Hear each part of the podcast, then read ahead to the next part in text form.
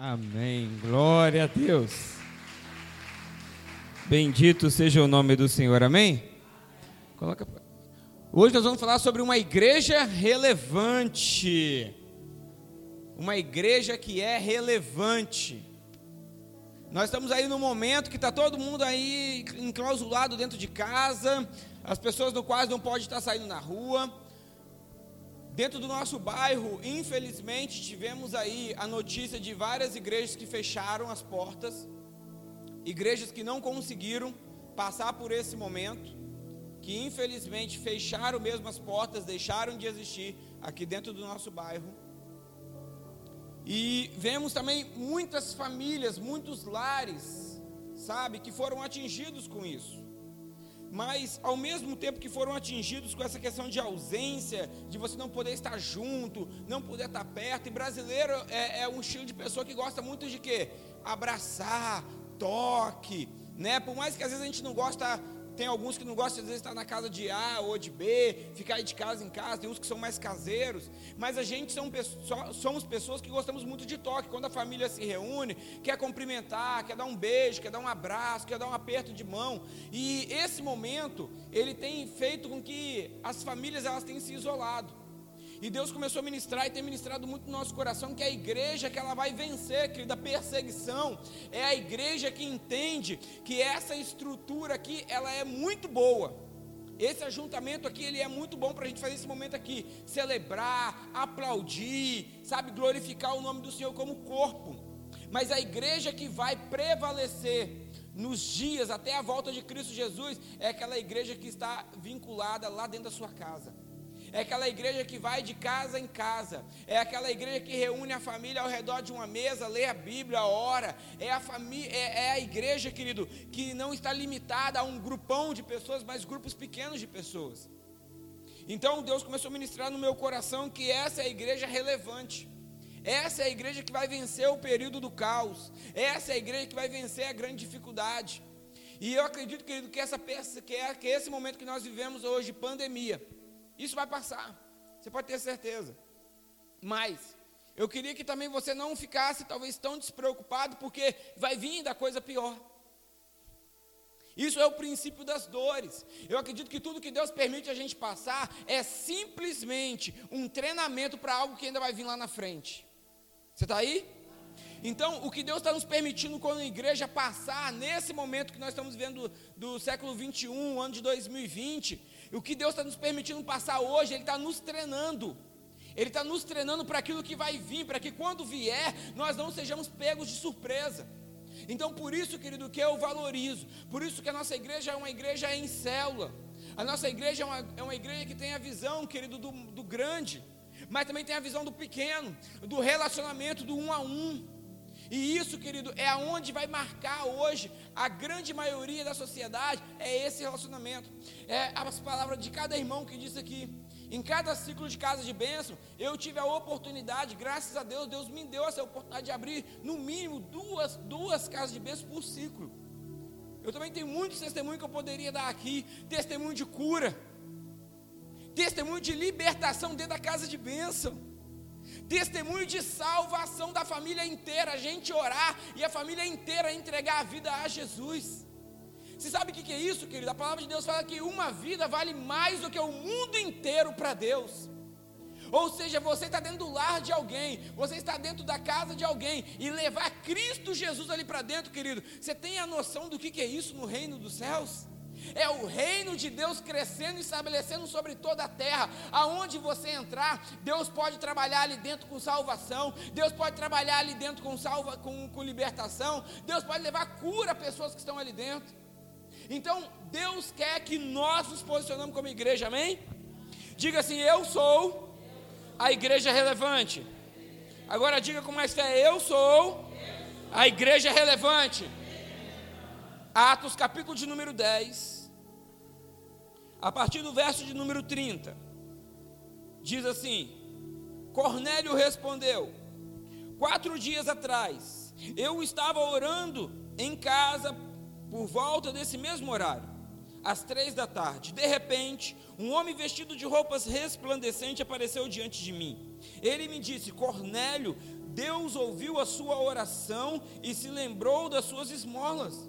Agora envie mensageiros a Jope e mande buscar Simão, também chamado Pedro. Ele está hospedado na casa de Simão, um homem que trabalha com couro e mora à beira-mar. Assim mandei buscá-lo de imediato, e foi bom que e foi bom que tenha vindo. Agora estamos todos aqui, preparados diante esperando diante de Deus para ouvir a mensagem que o Senhor mandou que nos trouxesse. Irmão, quem era Cornélio? Um gentio.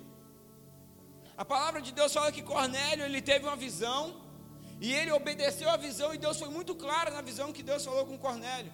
Ele falou assim: ó, vai lá na casa tal, tem uma pessoa que está lá ó, assim, e você vai chegar lá, você. Irmão, Deus foi muito claro com Cornélio. Com, desculpa, isso com Cornélio. Deus foi muito claro ele deu uma palavra para ele, ele pegou os mensageiros dele, enviou até lá onde estava Pedro, trouxe Pedro, e ele não ficou sozinho dentro da sua casa, querido. Ele chamou todo mundo que ele conhecia para dentro de casa. Vem, vem, vem, vem. Está vindo um, um homem de Deus que vai abençoar a nossa vida. Querido, é assim. O mundo, a palavra de Deus fala assim que o mundo jaz no maligno. A palavra de Deus fala que a criação aguarda com expectativa a manifestação dos filhos de Deus. Nós carregamos a luz, nós carregamos o sal da terra. Nós temos a palavra que vai libertar o mundo, querido. O que os laboratórios fizeram aí só vai libertar o homem da doença. Mas Deus tem o poder de só não curar a doença, Ele tem o poder de curar a doença, a alma, o espírito, o corpo e ainda levar essa pessoa para o céu, querido. E você carrega isso dentro de você, você tem uma grande responsabilidade. No dia que você levantou a sua mão, aceitou Jesus Cristo, quem veio morar dentro de você? O Espírito Santo, que é a pessoa da Trindade, ele está dentro de você. Sabe, eu ouvi o Jordan falar aqui na frente, querido, isso me dá, querido, uma grande alegria no meu coração. Eu já estou muito animado, porque eu quero abrir mais casas de bênção. Ele disse aqui, com as palavras dele, vocês ouviram. Eu não sabia muito bem, tímido, retraído. Talvez eu, Eli e Adriana, a Ana talvez um pouquinho mais à frente, mas nós não isentamos, nós pegamos, abraçamos e fomos. Talvez falar como o Bruno, nós fomos aqui orando aqui até na casa do Richard, misericórdia, o que vai acontecer com nós? Será que a dona Sônia vai pegar e vai nos bater? E o Richard, será que ele não vai querer? Não, querido, quando chegou lá, o ambiente já estava preparado, porque quem prepara tudo é o Espírito Santo. Amém? A palavra de Deus diz que quem acrescenta diariamente é Deus, não é eu, não é você, mas a missão de ir, Deus nos deu. Deus poderia ter simplesmente ter dado a visão para Cornélio e ter, já ter convertido todo, todo mundo na casa de Cornélio, mas não, querido. Deus, ele usa pessoas para abençoar pessoas. Porque quando nós, querido, nos vamos até a casa de alguém, você tem que entender o seguinte: você é um embaixador, diga assim comigo, eu sou o embaixador de Cristo Jesus. Amém? Nós já falamos isso aqui várias vezes, mas talvez você não tenha noção disso. Você é um embaixador. Eu não sei como é que se fala mulher, embaixatriz, não sei se essa palavra existe. Embaixatriz, existe mesmo? Beleza? Então, você é embaixatriz, mulher, você é um embaixador, homem. A palavra de Deus diz, querido, que Paulo vai dizer para nós que nós hoje somos embaixadores. Nós somos, o que é um embaixador? É o representante de uma outra nação dentro de uma outra nação. Ok? Ou seja, dentro do, aqui no Brasil, lá em Brasília, existem várias embaixadas do Canadá, Argentina, Bolívia, é, nossa, vários países, eu passei lá, queridos, são muitos. E é interessante que dentro, daqui, dentro do nosso país, existe um pedaço de terra que foi doado, foi cedido àquele país. E aquele pedaço de, de, de terra não é mais brasileiro. Se uma pessoa correndo da polícia pular o muro, a polícia brasileira não tem autoridade para entrar lá dentro e prender o ladrão. Você está entendendo? Por quê? Porque quem manda dentro da embaixada, querido, é quem é ali da embaixada, representante daquele país. Eu quero que você comece a entender. O sustento para essa embaixada não vem do Brasil, vem de fora do Brasil. O recurso que sustenta a embaixada não vem daqui, vem de fora do Brasil, vem do seu país de origem. Agora eu quero que você pegue isso aqui. A palavra de Deus fala que nós somos embaixadores de Cristo sobre a face da terra. O recurso que você precisa não vem da terra. A palavra que você precisa não vem da terra. O poder que você precisa para manifestar por milagres, curas, não vem da terra, vem dos céus. Vem do seu lugar de origem, que é o trono do Pai. Agora, o que, que Deus espera de cada um de nós? Uma ação como de Pedro. Pedro poderia ter orado, ah Senhor, você já falou com Cornélio, vai lá e faz o, faz o trabalho. Mas não foi assim que aconteceu. Se você pular aí, o verso de número 38 diz assim: Sabem que Deus ungiu Jesus de Nazaré com o Espírito Santo e com poder. Então Jesus foi por toda parte fazendo bem, curando todos os oprimidos pelo diabo, porque Deus estava com ele. E nós somos testemunha de tudo o que ele fez e de todo em toda a Judéia e Jerusalém e onde onde o mataram, por onde o mataram, penduraram numa cruz mas Deus o ressuscitou no terceiro dia e permitiu que ele fosse visto, não por todo o povo, mas por nós, que fomos escolhidos por Deus de antemão para sermos suas testemunhas. Nós somos o que comemos e bebemos com ele, depois que ele ressuscitou dos mortos. A ele, e ele nos mandou anunciar a sua mensagem. Olha só isso aqui, irmão. Ele nos mandou anunciar a sua mensagem em toda parte e testemunhar que Deus o designou juiz dos vivos e dos mortos. É a respeito dele que todos os profetas dão testemunho, dizendo que todo o que nele crê receberá o perdão dos seus pecados por meio de seu nome. Essa é a mensagem que Pedro pregou na, na casa de Cornélio. Essa é a mensagem. Você está vendo, querido? Não, não é para você chegar lá e, ah, e inventar história, não, querido. É só você falar da Bíblia. É só você falar a Bíblia. Quem é que deu a vida por você? Jesus. Quem é que morreu pela sua vida? Jesus. Quem é que perdoa os seus pecados? Jesus. Quem é que pode trazer paz dentro da tua casa? Jesus. Quem é que pode direcionar a tua família para o caminho certo? Jesus. Quem é que pode salvar o meu filho? Jesus. Querido, a mensagem da cruz ela não mudou. São dois mil anos pregando a mesma mensagem. Jesus cura, liberta e salva. Mas Ele quer homens e mulheres dispostos, querido. Assim como Pedro diz, Ele nos designou, Ele nos mandou. E aqui eu estou, Cornélio, na tua casa hoje. Eu não vou ler o restante, mas eu queria que depois você lesse. A palavra de Deus fala que quando o apóstolo Pedro estava falando essas coisas, o Espírito Santo veio sobre aquela casa. Sabe por que, que, o Espírito Santo de Deus veio naquela casa? Porque Pedro obedeceu à voz do Espírito Santo e ele foi à casa de Cornélio. Pedro era um canal dentro da casa, Pedro era a ponte dentro daquela casa para que a presença de Deus pudesse vir e se manifestar naquele lugar aos incrédulos. Por isso que a importância da casa de bênção. Porque na casa de bênção você está dentro de lares, queridos. Você está dentro, da, dentro, você está dentro daquela casa. E quando você entra dentro daquela casa, eu quero que você entenda. Você é o que? Na terra. Hein? Querido, quando você entra naquela casa, a primeira coisa que se torna, isso aqui é a embaixada do Senhor. Isso aqui é o lugar de território de Deus. E aí você começa a orar sobre aquele lugar, você começa a ouvir a família, como o Bruno mesmo disse aqui, nós praticamente já se tornamos família, por quê, querido? Porque nós começamos a ouvir um ao outro, nós começamos a, eh, querido, deixa eu dizer, a maior manifestação da igreja não está aqui. Escuta o que eu estou dizendo, a maior manifestação da igreja, ela não está aqui. Ela está dentro da casa. Porque dentro da casa você está cumprindo o ID do Senhor e você está cumprindo os mandamentos. Chorai com os que choram alegrai com os que se alegram. Você está aí? Ajudai um ao outro. Lá dentro da casa você consegue exercitar os mandamentos todos recíprocos. Você consegue se sensibilizar com a família. Você consegue ajudar a família. Então eu quero que você entenda, querido, o projeto de casa de bênção, querido, Na Bíblia você não vai achar casa de bênção. Por quê? Isso é a nomenclatura que nós usamos hoje. Mas tinha o princípio, qual era o princípio? Eles estavam de casa em casa, partindo pão.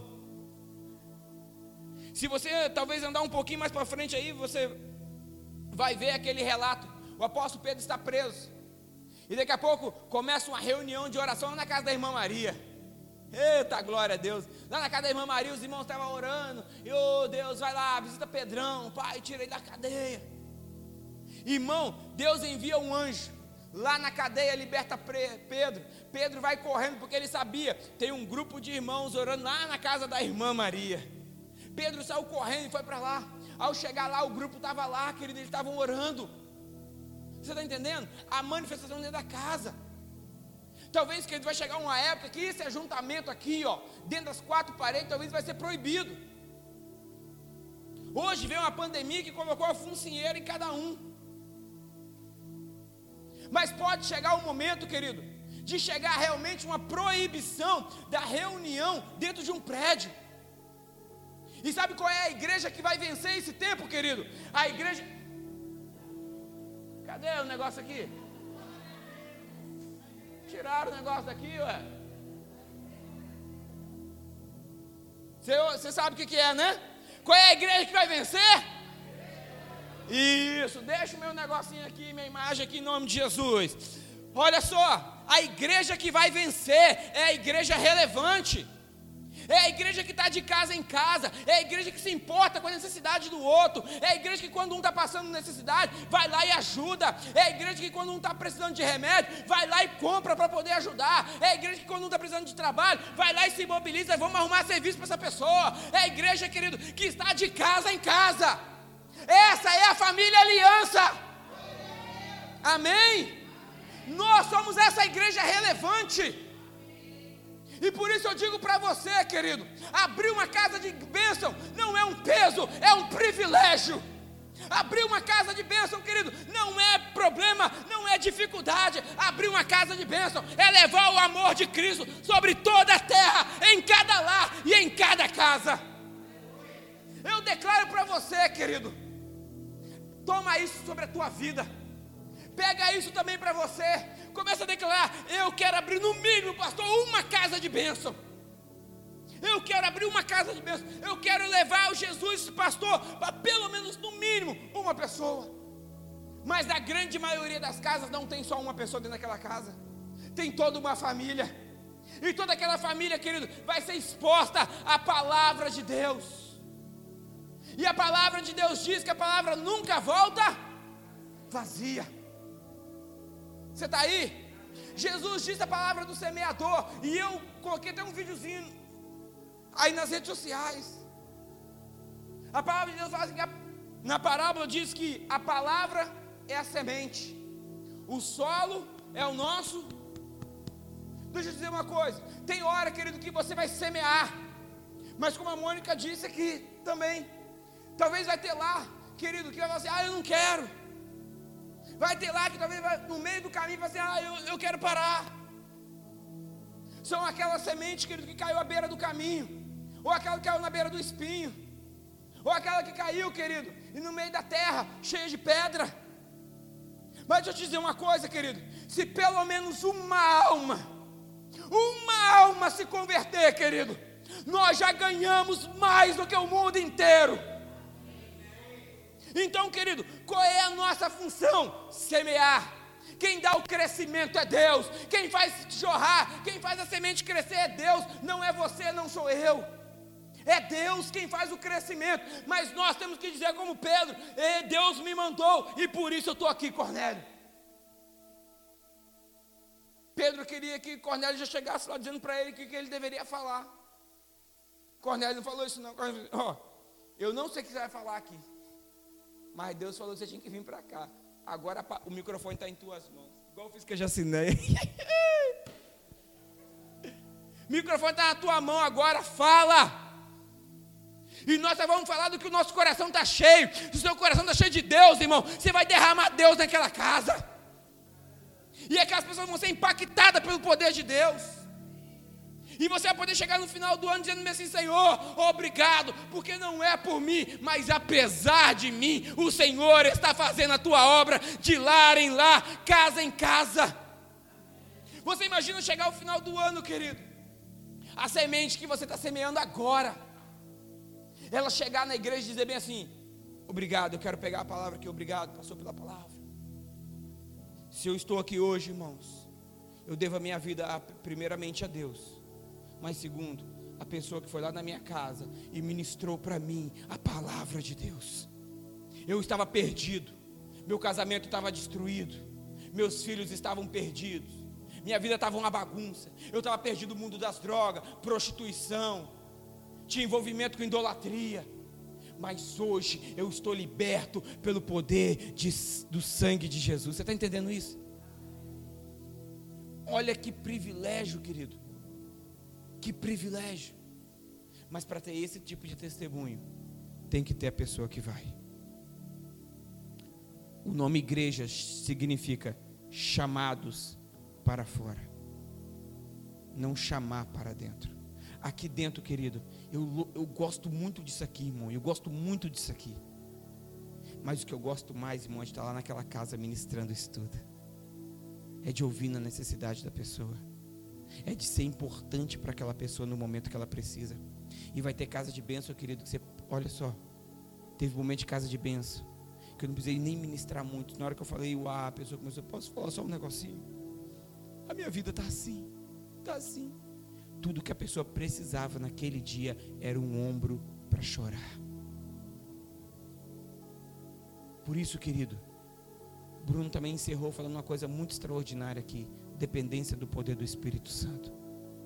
Se você está através na dependência do poder do Espírito Santo, irmão, ixi, lá dentro da sua casa de bênção, irmão, vai ser um fluir de Deus.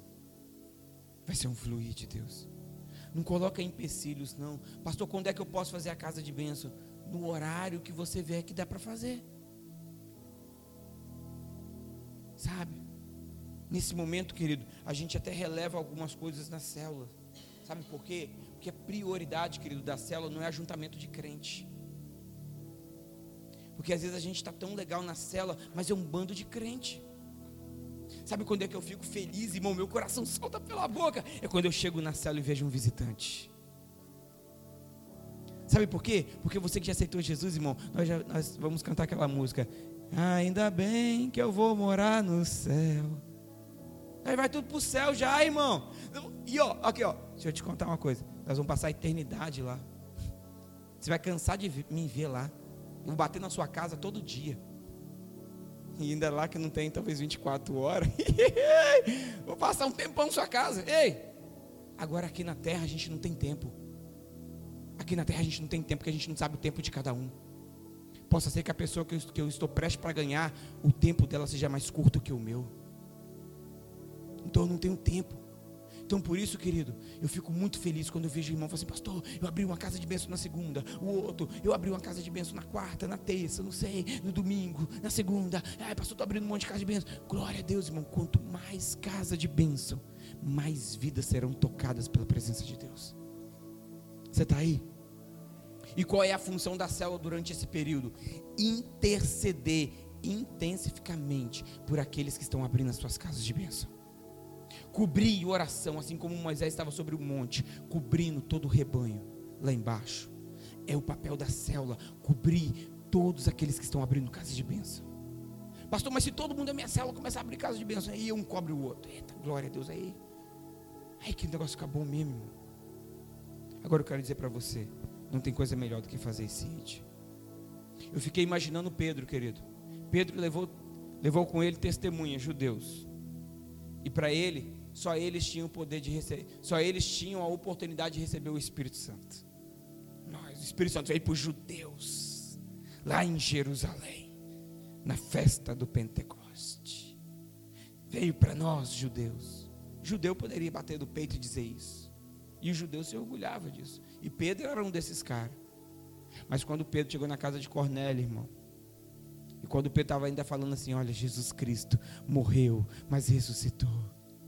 Jesus Cristo é aquele que está vivo hoje aqui neste lugar. E se você aceitar Ele, você também será, você também encontrará a presença do Espírito Santo. Na mesma hora, Cornélio e toda a casa, todas as pessoas que estavam dentro daquela casa, querido, começaram a falar em outras línguas, foram batizados com o Espírito Santo. Você está entendendo isso? Pedro não sabia nem o que iria dizer quando chegou na casa de Cornélio, mas ele só deu testemunho daquele que salvou a vida dele. Pastor, eu tenho que ter quanto tempo de igreja para abrir casa de bênção? Só tem que ter sua vida em Jesus, querido. O ID não está condicionado a tempo de igreja, mestrado, doutorado na palavra. Se você já leu a Bíblia inteira, o ID está condicionado simplesmente àquele que ouve a voz e diz bem assim: Eis-me aqui, envia-me. Se você é uma dessas pessoas, eu queria te convidar a ficar de pé.